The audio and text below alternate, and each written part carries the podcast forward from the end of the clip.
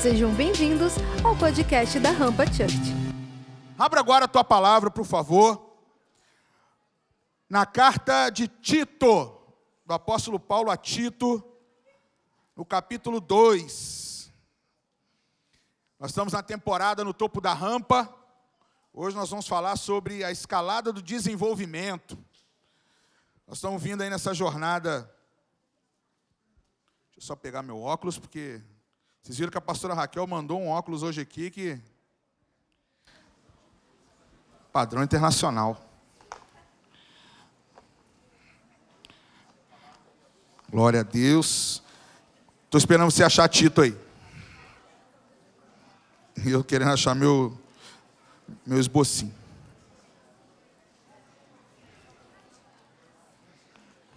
Assim.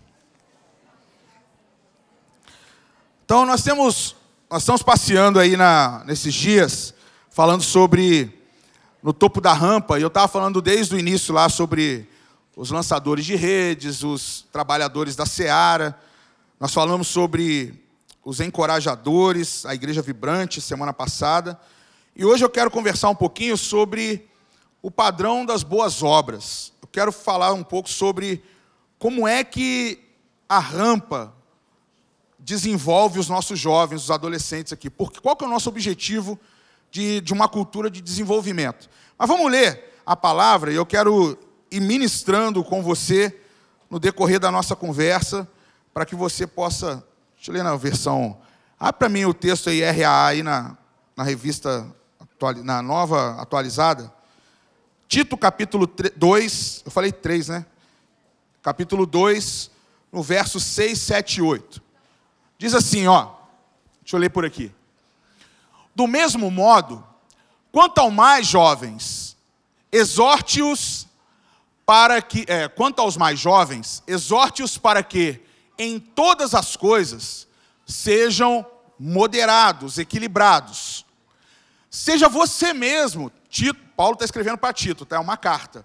Seja você mesmo, Tito, um exemplo de boas obras no ensino da palavra, mostre integridade, mostre reverência, linguagem sadia e irrepreensível, para que o adversário seja envergonhado, não tendo nada de mal a dizer a nosso respeito, a igreja de Cristo.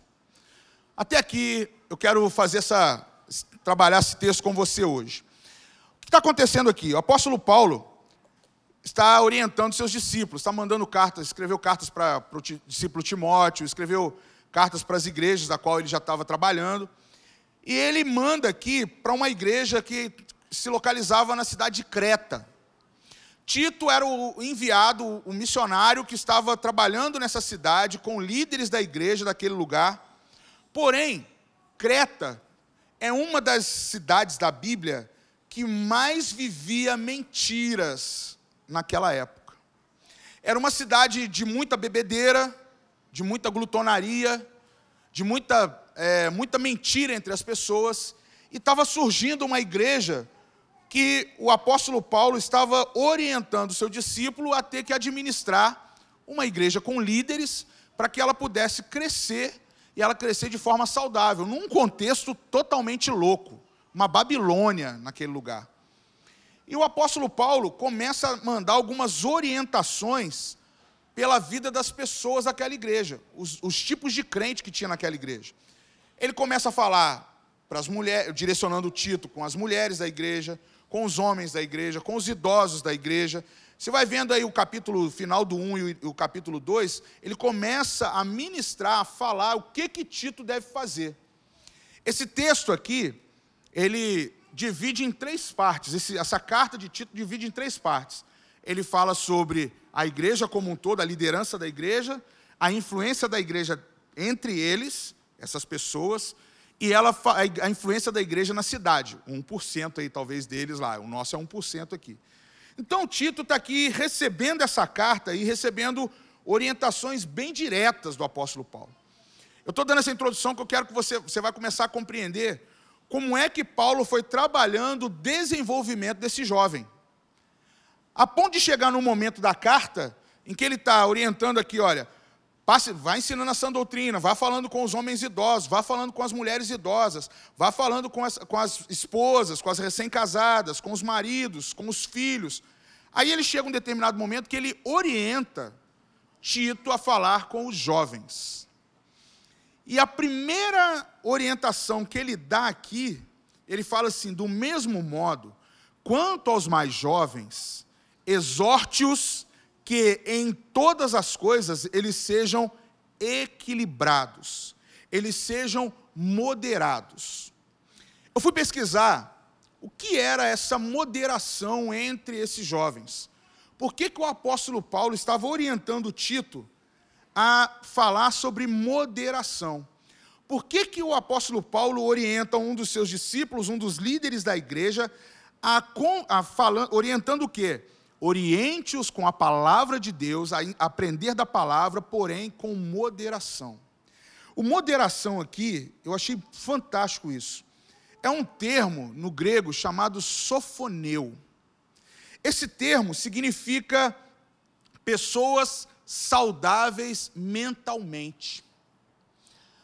Fale, exorte-os, ele diz assim: exorte-os, é, Seja você mesmo um exemplo de boas obras, quanto aos mais jovens, perdão, exorte-os para que em todas as coisas eles sejam equilibrados, eles sejam saudáveis mentalmente, eles tenham uma inteligência emocional para lidar com suas decisões.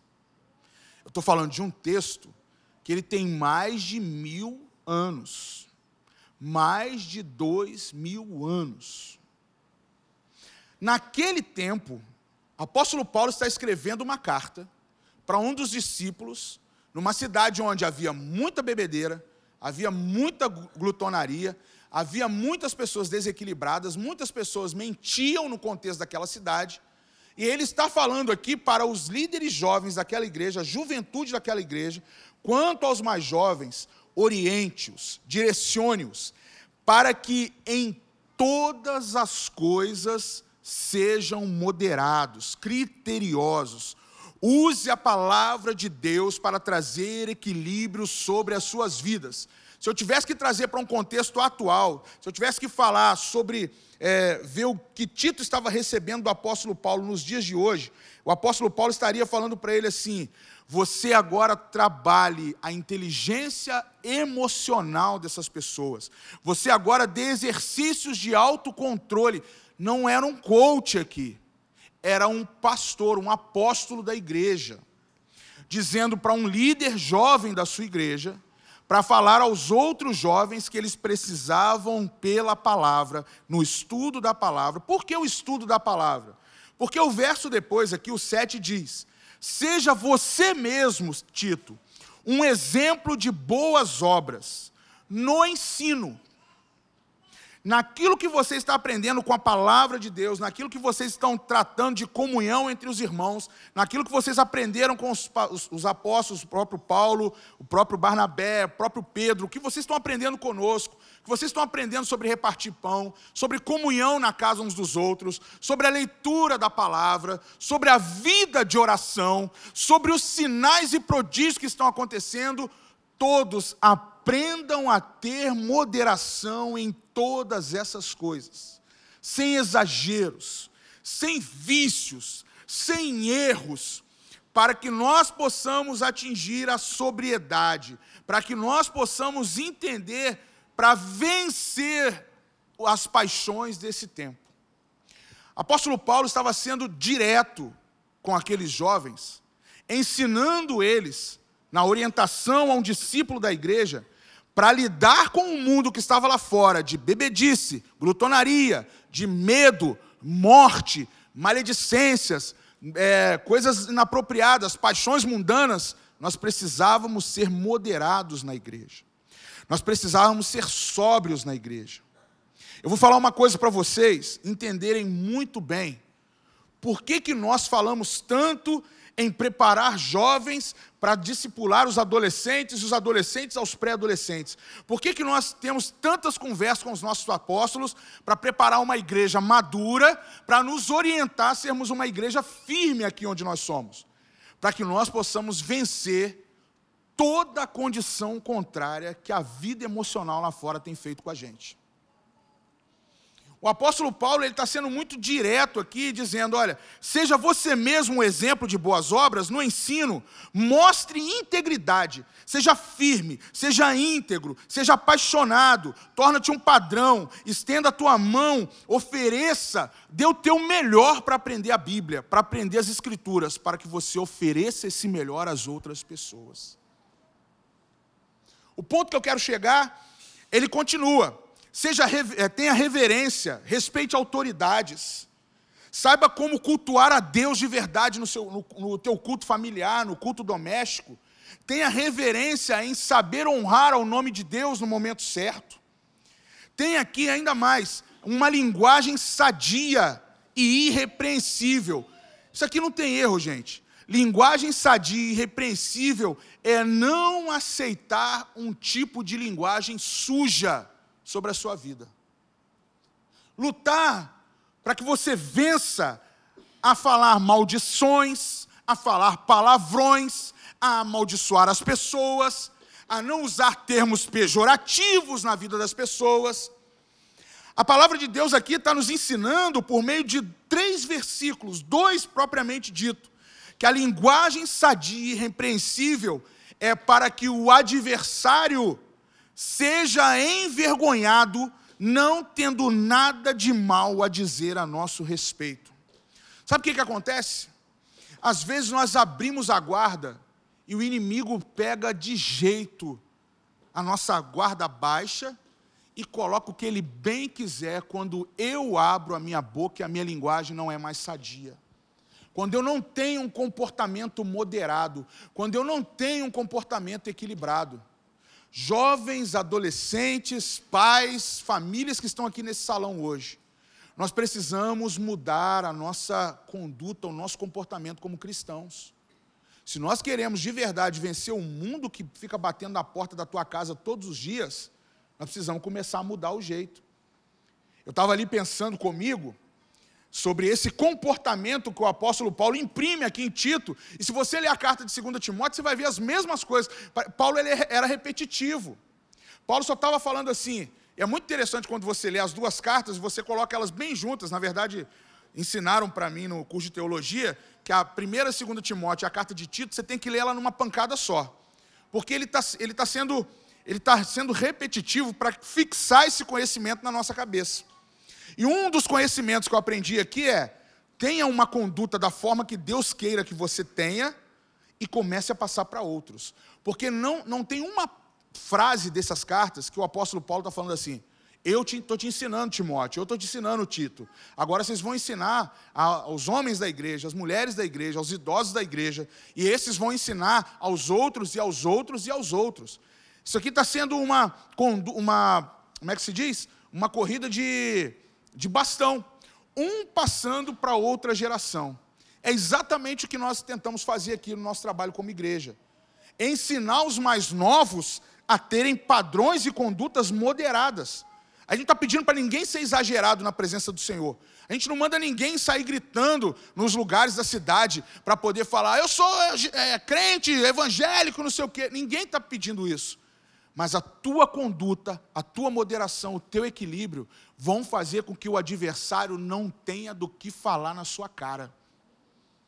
Mas muitos de nós temos aceitado o inimigo bater com luvinha na nossa cara, porque a nossa, a nossa conduta, o nosso comportamento não é aquilo que a palavra de Deus nos ensina. Eu vou falar algo para vocês que, quando eu leio uma carta como essa, quando eu tento entender aqui, Senhor, o que, que é esse adversário tentar me envergonhar? Pare e pensa um pouquinho. Qual é a área que você acha que domina, mas quem está dominando é o adversário? Porque o adversário sabe a área exata que eu e você perdemos o controle. Porque se não fosse pela moderação que o apóstolo Paulo está ensinando a esse homem, a esse jovem, Tito, para que ele pudesse ensinar os outros jovens, eu ia ficar me perguntando, para que ter linguagem sadia e repreensível? Mas por que, que, o, que, que o inimigo pode me envergonhar? Agora pensa aí comigo. Onde é que você mais está sendo envergonhado pelo diabo? Qual brecha você está dando? Pensa aí, minha galera do altar aqui. Pensa quais são as brechas que você abre que em relação, aqui eu estou falando em relação à igreja, estou falando em relação à liderança, estou falando em relação à vida com Deus, porque aqui está sendo bem direto. Quanto ao mais, aos mais jovens, exorte-os para que em todas as coisas sejam moderados. Então é todas as coisas. Ele não está falando assim, na hora que você toca, na hora que você ora, na hora que você senta no culto, na hora que você está é, tá só dentro da igreja. Não, é em todas as coisas. Todas as coisas é o quê? Todas as coisas. Então é quando você lida com seus familiares, quando você está com seus amigos na escola, quando você está com seu amigo no trabalho, com a sua amiga, quando você está passeando na rua, quando você está indo fazer uma compra, quando você está indo visitar alguém, em todas as coisas está se pedindo moderação. E moderação aqui não é ficar abobado. A moderação aqui não é eu ficar, é, hum, vou deixar passar isso aqui, aquela, o zen, não é nada disso. Mas é o quanto o inimigo sabe que ele pode te envergonhar. Só que não, ele não pode ter nada de mal a dizer a nosso respeito. Eu vou conversar com vocês aqui agora, eu fiz questão de anotar, e eu quero falar de três armas que o adversário usa para poder anular o nosso desenvolvimento espiritual. São três palavras que eu ouvi da minha pastora, a apóstola Silva estava ensinando isso para nós uma vez. E eu anotei cada uma dessas palavras dela, e eu fui pesquisar depois o que, que são essas relações de aprendizagem humana que o apóstolo Paulo está tendo com Tito e o que o adversário tava, poderia usar contra aqueles jovens naquela carta citada por Paulo. A primeira delas é o opróbrio. Fala aí, opróbrio. Você sabe o que é isso? Não sabe? São as maldições naturais. É escassez falta de dinheiro, pobreza, enfraquecimento financeiro, emocional. A pessoa está sobre um peso de opróbrio. Alguma coisa está fazendo aquela pessoa se tornar miserável, mesmo ela não sendo. Alguma coisa faz aquele adolescente, aquele jovem, não romper na sua vida. Isso é o opróbrio. Ele está vivendo debaixo de uma cilada do adversário que está tirando forças dele a ponto dele viver uma escassez, uma pobreza, e pobreza financeira, uma pobreza de saúde. Então o opróbrio ele vem como uma arma do diabo tentando atrapalhar o teu desenvolvimento espiritual te impede de orar porque você está preocupado com as finanças, te impede de orar porque você está preocupado com o relacionamento afetivo, te impede de orar porque você perdeu algo importante na sua vida, te impede de buscar Deus porque alguma coisa está te atrasando. O adversário sabe onde ele pode te envergonhar. Mas quando eu tenho uma vida de, de moderada, equilibrada, criteriosa com Deus, eu anulo a ação do opróbrio na minha vida. Segundo, vamos lá. Anote aí escárnio. Escárnio é o quê? É aquilo que levanta pessoas que se assentam em rodas para zombar, para rir, blasfemar, caluniar e lançar palavras de humilhação contra você. Existem pessoas enviadas pelo adversário para tentar caluniar você, levantar falso testemunho contra você. Os falsos testemunhos não vem porque o outro lado deseja, mas é porque você dá brechas o suficiente para que as pessoas possam rir da sua cara, zombar de você. Só que está acontecendo algo, e eu quero ser muito taxativo aqui, muito firme nisso, e eu não quero ser aqui nenhum radicalista, não é isso, na minha intenção não é essa.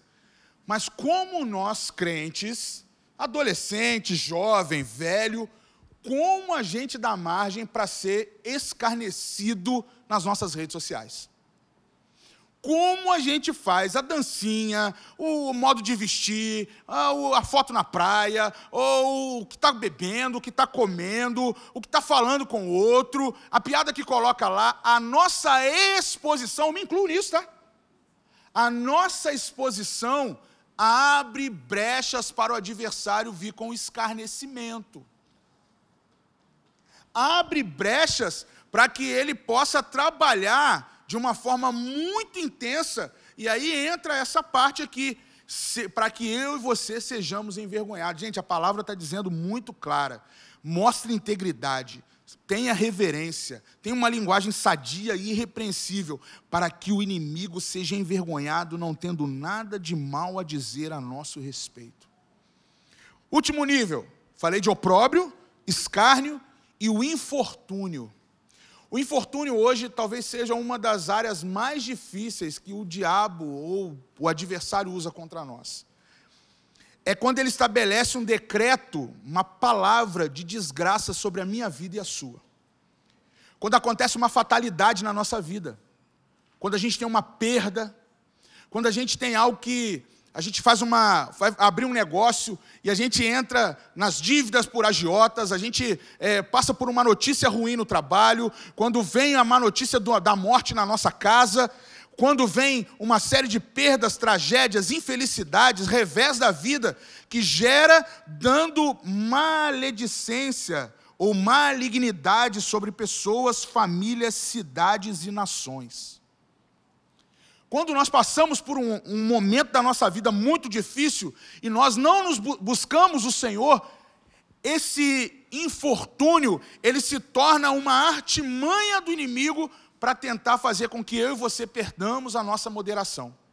Para que você, jovem, o mesmo grupo de jovens que Tito é lembrado por Paulo aqui, Quanto aos mais jovens, exorte-os para que em todas as coisas eles sejam moderados, eles tenham a impressão de Cristo, que eles possam ter aqui a saúde é, mental, possam ter uma inteligência, o exercício do seu controle pessoal, sobriedade nas suas decisões. O inimigo tem tentado em diversas áreas. Vou falar algo para você: nossa sociedade tem sido massacrada pelas questões de gênero. E nós estamos dando atenção para isso. Nós estamos dando é, é, atenção demais para as questões das misérias de saúde, mas nós nos cuidamos muito pouco. Nós queremos entrar em causas de Covid, nós queremos levantar bandeiras radicais, mas nós não damos a atenção devida para as nossas próprias coisas. Isso é dar margem para o próprio, isso é dar margem para escárnio, isso é dar margem para infortúnio. Se você não está preparado para defender a tua fé, não abra margem para defender qualquer outra coisa, porque você não tem direito a isso. Você não sabe. Nós queremos entrar em causas políticas, causas pessoais, a gente não defende nem a nossa fé. Você não sabe nem falar o Deus que você serve. Se eu te pedir, de repente, em público, para citar um versículo bíblico, você não vai saber.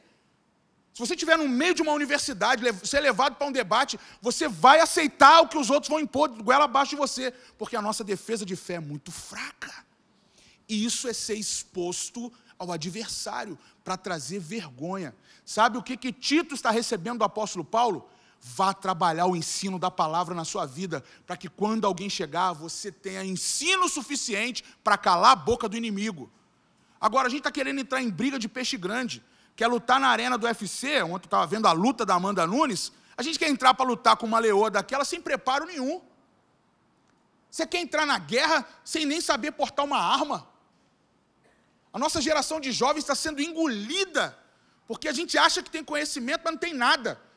Ficou vendo pregação de um pastor, de um, de um líder na internet, mas não debruçou na palavra em casa. Não deixou ela entrar na sua vida. A gente hoje só lê. A gente só posta, mas a gente não traz para a nossa vida. Sabe o que o apóstolo Paulo está dizendo para Tito? Ei, Tito, para de ficar só lendo. Traz isso para a sua vida. Quando se tornar você isso, você ensina os outros. E agora fala isso para os jovens. Porque quando eles tiverem a noção de que isso, o poder do Espírito entrou neles, aí eles podem dar o testemunho da palavra. Isso é viver em moderação em todas as coisas. Seja moderado em todas as coisas, desenvolva a capacidade que o Espírito de Deus é capaz de dar a você. Mas não entre em nada que você não tem base para viver. Ensine, mostre integridade e reverência, linguagem sadia e irrepreensível, para que nenhum adversário seja, para que o adversário não venha te envergonhar, não tendo de nada de maledicência para dizer a nosso respeito. Sabe o que eu achei curioso aqui? O apóstolo Paulo não disse assim, para dizer a teu respeito. Ele usou o termo nosso respeito, sobre nós. Como diz aí a frase do Francis Chan, muito usada pelo Douglas Gonçalves, muito usada por milhares de pessoas aí, não é sobre nós, mas é o que Ele faz em nós. Então a gente precisa começar a tomar consciência que se eu quero entrar numa cultura de desenvolvimento, eu preciso saber onde é que eu abraço, o que, que realmente eu quero. E aí aquela pergunta básica que fica um vazio na nossa mente por um tempo: o que, que você quer? Qual é a única coisa que você busca no Senhor? O que você pode fechar hoje na sua vida que o inimigo não vai pegar para se tornar opróbrio, para se tornar escárnio ou infortúnio sobre a sua vida?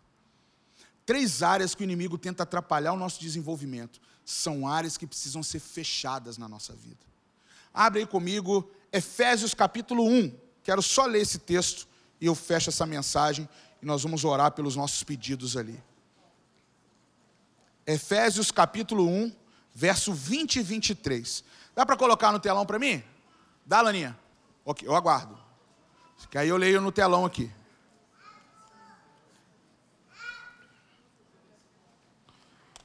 Ok? Não? Efésios 1, 20 e 23. Como é que eu e você matamos qualquer investida do adversário para tentar nos envergonhar? Pode ser em qualquer versão, só manda. Eu nunca sei se o joinha é vai. Agora é assim. Agora é 10 minutos. Ele, o Senhor, exerceu esse poder em Cristo, ressuscitando dentre os mortos e fazendo-o sentar à sua direita nas regiões celestiais, acima de todo principado, toda potestade, todo poder, todo domínio e de todo nome que se possa mencionar e aqui inclui o adversário que queira te vergonhar, não só no presente século, não só hoje, não só nesse momento, não só agora, não só nesse instante, mas também nos dias que virão. E por todas as coisas debaixo dos seus pés, e para ser o cabeça sobre todas as coisas, o deu à igreja, a nós, a qual é o seu corpo, a plenitude daquele que a tudo enche em todas as coisas. O Senhor Jesus está acima de tudo. Deixa eu terminar essa mensagem dizendo algo para você. Quando tiver alguma situação de opróbrio, ou seja, alguma situação que você está vivendo de miséria, escassez, você já teve uma aula hoje aqui na oferta com a pastora Raquel, por obediência à palavra.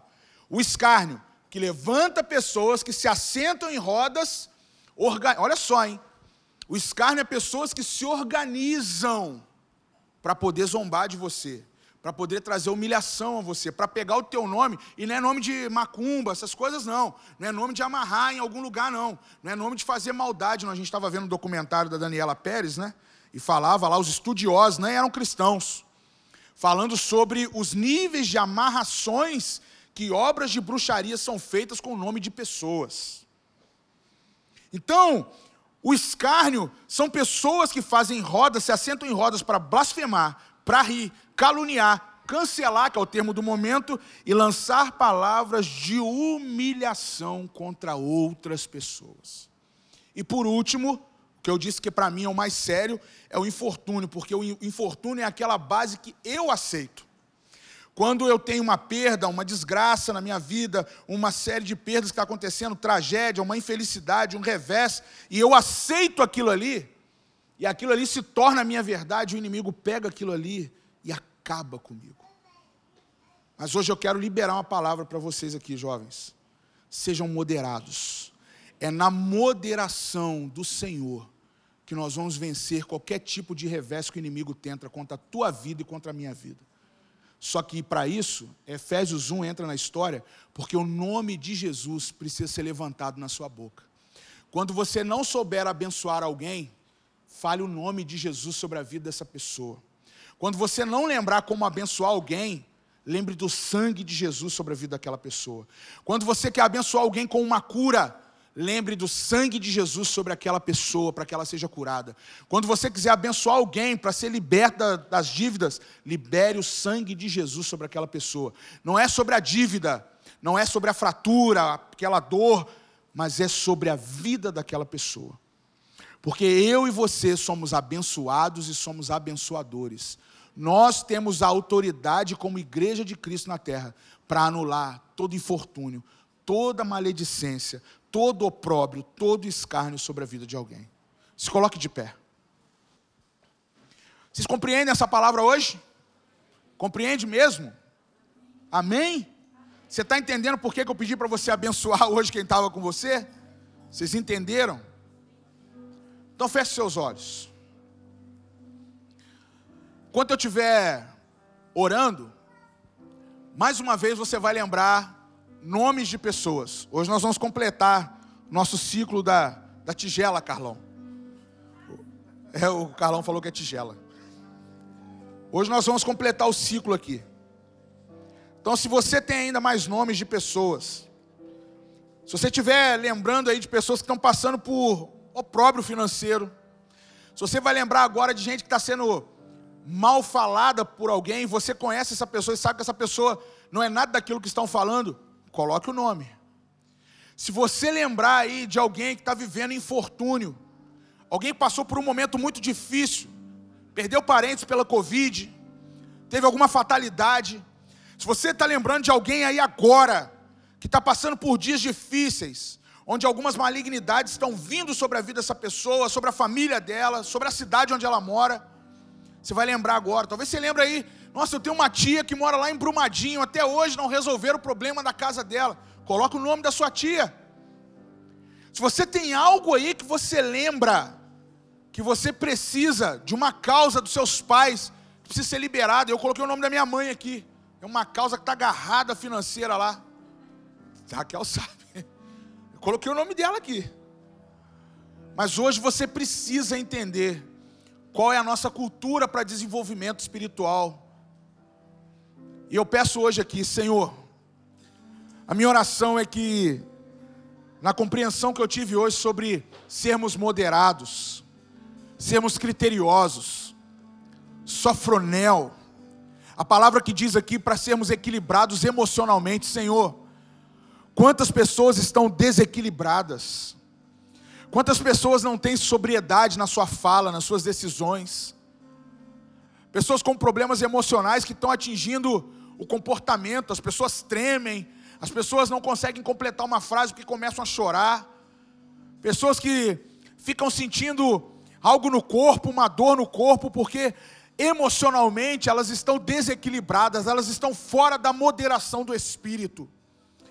Eu quero orar aqui, Senhor, porque se dentro desse lugar hoje, nós temos jovens entre nós, que têm a capacidade, a potencialidade para ganhar essa cidade para Jesus, mas estão sendo impedidos porque estão vivendo os níveis que o adversário tem tentado envergonhar, Senhor.